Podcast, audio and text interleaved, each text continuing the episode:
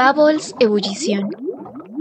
Estuvimos en la Conferencia Mundial de Periodistas Científicos, que este año se celebra en el Jardín Botánico de Medellín y que reúne a miembros de la Federación Mundial de Periodistas Científicos de 53 países del mundo.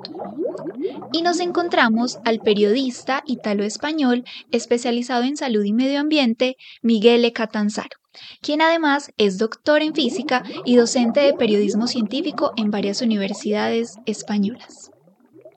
A él le hicimos algunas preguntas y esto nos contó.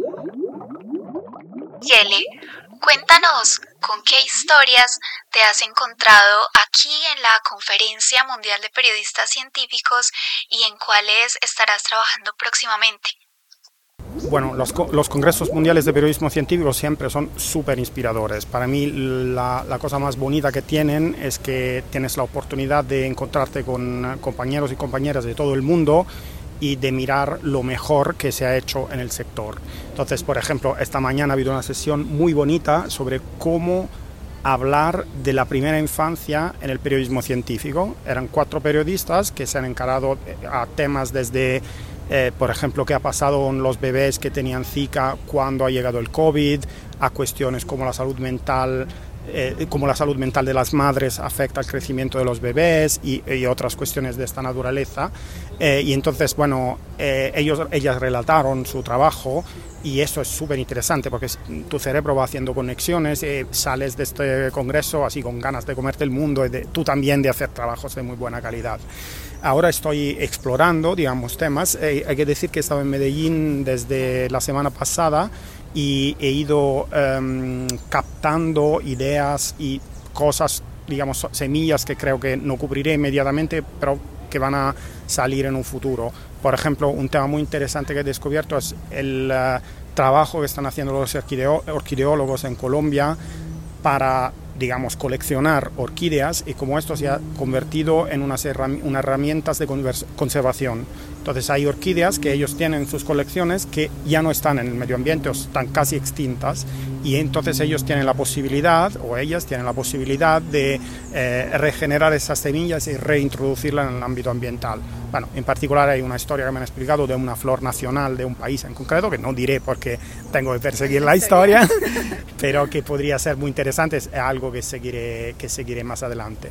También me ha interesado mucho algo que no es tanto de ciencia, sino más de sociedad, que es la dinámica urbana de la ciudad de Medellín, como eh, esta ciudad eh, tiene como una calidad de karateca, ¿no? de coger unos problemas muy grandes, unos conflictos muy difíciles, etcétera, y darle la vuelta y convertirlo en algo muy bello, muy bonito, muy interesante. Vimos, por ejemplo, Moravia, me pareció un, un, entorno muy, muy interesante, sugerente, todo lo que han conseguido desde abajo. Entonces, bueno, también esos son temas que igual si le encuentro una punta de salud o de medio ambiente, también podría seguir más adelante. Miguel, ¿y qué consideras que debe tener siempre en cuenta un periodista que desea cubrir temas medioambientales?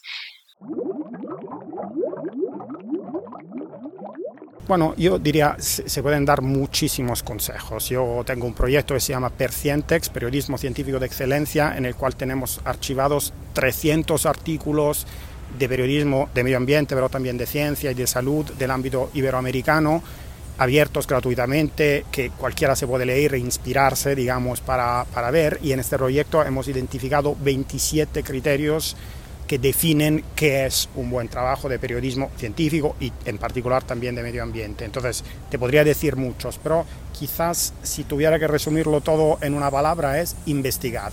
¿okay? Es decir, el periodismo de calidad en medio ambiente y muchos otros temas, no es el periodismo que se limita un poco a reproducir la información institucional o a concentrarse en el tema pequeñito, en la última publicación que ha salido en esta, en la otra revista, sino el periodismo que realmente intenta levantar noticias, que plantea preguntas difíciles y que entonces usa la ciencia como una herramienta para responder a estas preguntas que son de interés social.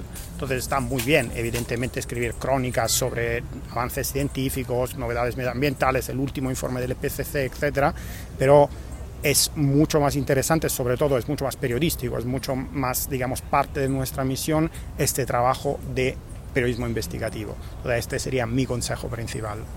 en medio ambiente hay mucho que investigar.